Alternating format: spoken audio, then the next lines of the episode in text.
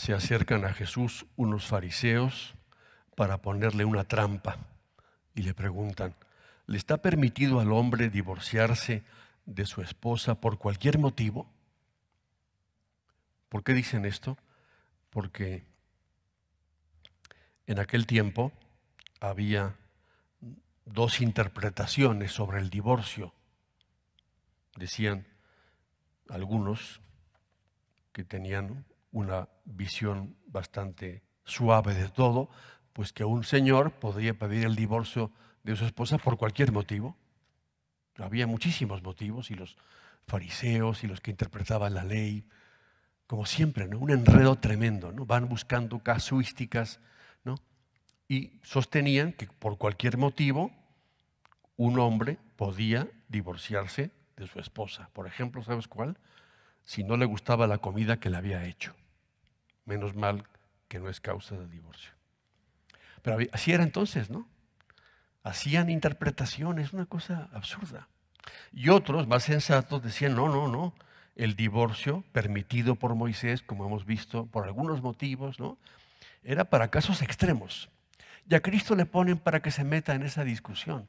Y Cristo no entra en esa discusión. Absurda discusión.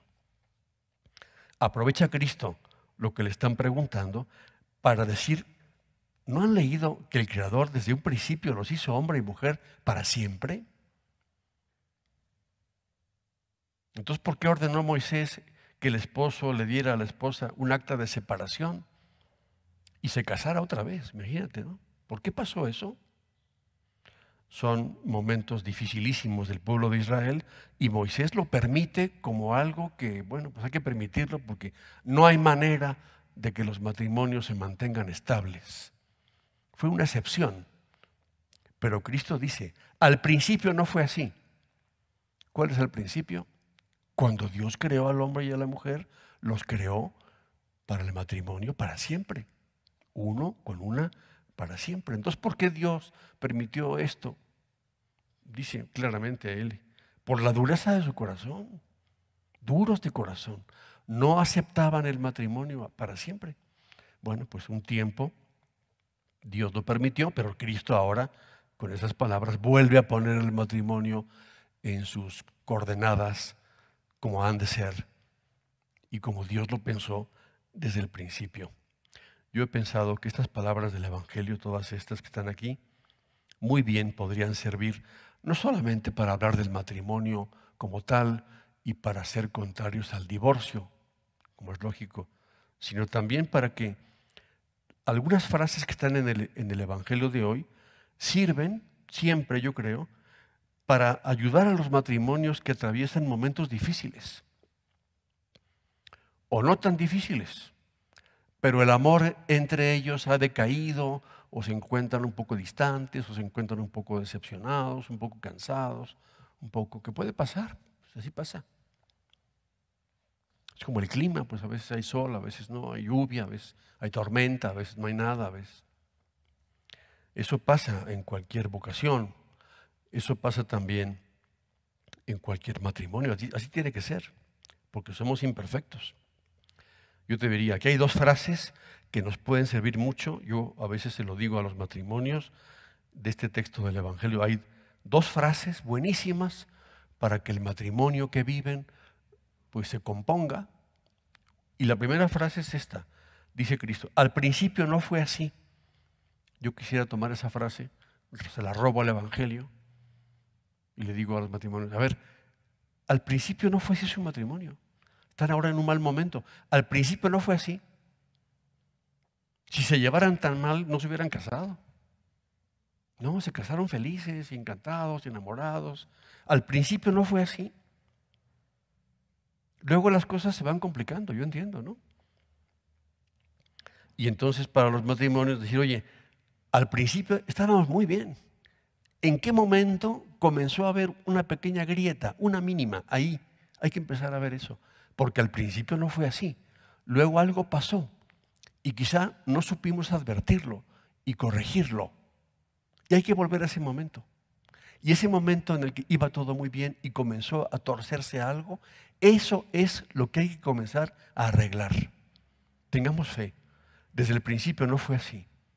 Vamos a ver qué pasó, a ver si podemos acordarnos qué cosas nos sirvieron para llevarnos bien y qué cosas no funcionaron bien para corregirlas. Si hoy tenemos distancias entre nosotros, dice Cristo, pues es por la dureza del corazón. Se nos endurece el corazón a todos, a mí también a veces. Y no queremos ceder, ¿no? Pues no. Corazón duro con corazón duro, pues no, no va. Corazón de piedra, corazón de piedra, no. Solo chocan. A veces es la dureza del corazón. Y hay que reanimar el corazón. Y hay que comenzar a encender un fuego que se apagó y darle aire para que se vuelva a encender. Pero lo que más me gusta es lo último que dice Cristo. Lo que Dios ha unido, que no lo separe el hombre. Lo que Dios unió, que no lo separemos nosotros. Y entonces, cambiando un poco la frase, al revés, decir, si Dios nos unió, solo Dios puede volver a unirnos. Y hay matrimonios que no se acuerdan de esto. Y no se dan cuenta que si pasan un mal momento, Dios puede volver a unirlos. La oración, sí.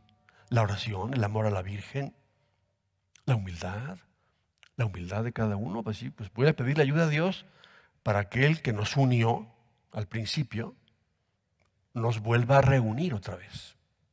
Yo cuando caso aquí a novios, cuando dicen las palabras y dice el ritual que el sacerdote tiene que bendecirlos y decirles lo que Dios acaba de unir, que no lo separe el hombre. Bueno, yo tomo la mano y hago una señal de la cruz enorme. Norte, sur, este, oeste. Para que no se les olvide eso. Y como lo van a filmar, mañana tengo una boda aquí en Zoom. Bueno, pues va a quedar en Zoom para toda la vida. Y me encanta eso, para que, para que ellos vean lo que Dios, y se juntan las manos, y yo bendigo esas manos. Lo que Dios está uniendo, que no lo separe nadie. Y si se separa por alguna razón, que Dios vuelva a unirlo. Tengamos fe en esto. Los matrimonios se pueden rehacer si se dejan que Dios los vuelva a unir. Con la gracia, claro. Con el arrepentimiento, con la conversión de cada uno, claro. Y, y el corazón duro se vuelve a ablandar.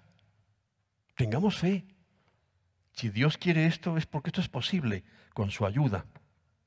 Pidamos al Señor que los matrimonios que pasen momentos complicados, del tipo que sea, de algo sencillo o algo muy difícil, vean que aquí está esta palabra del Señor, como leímos antes, no es una palabra humana, es palabra de Dios.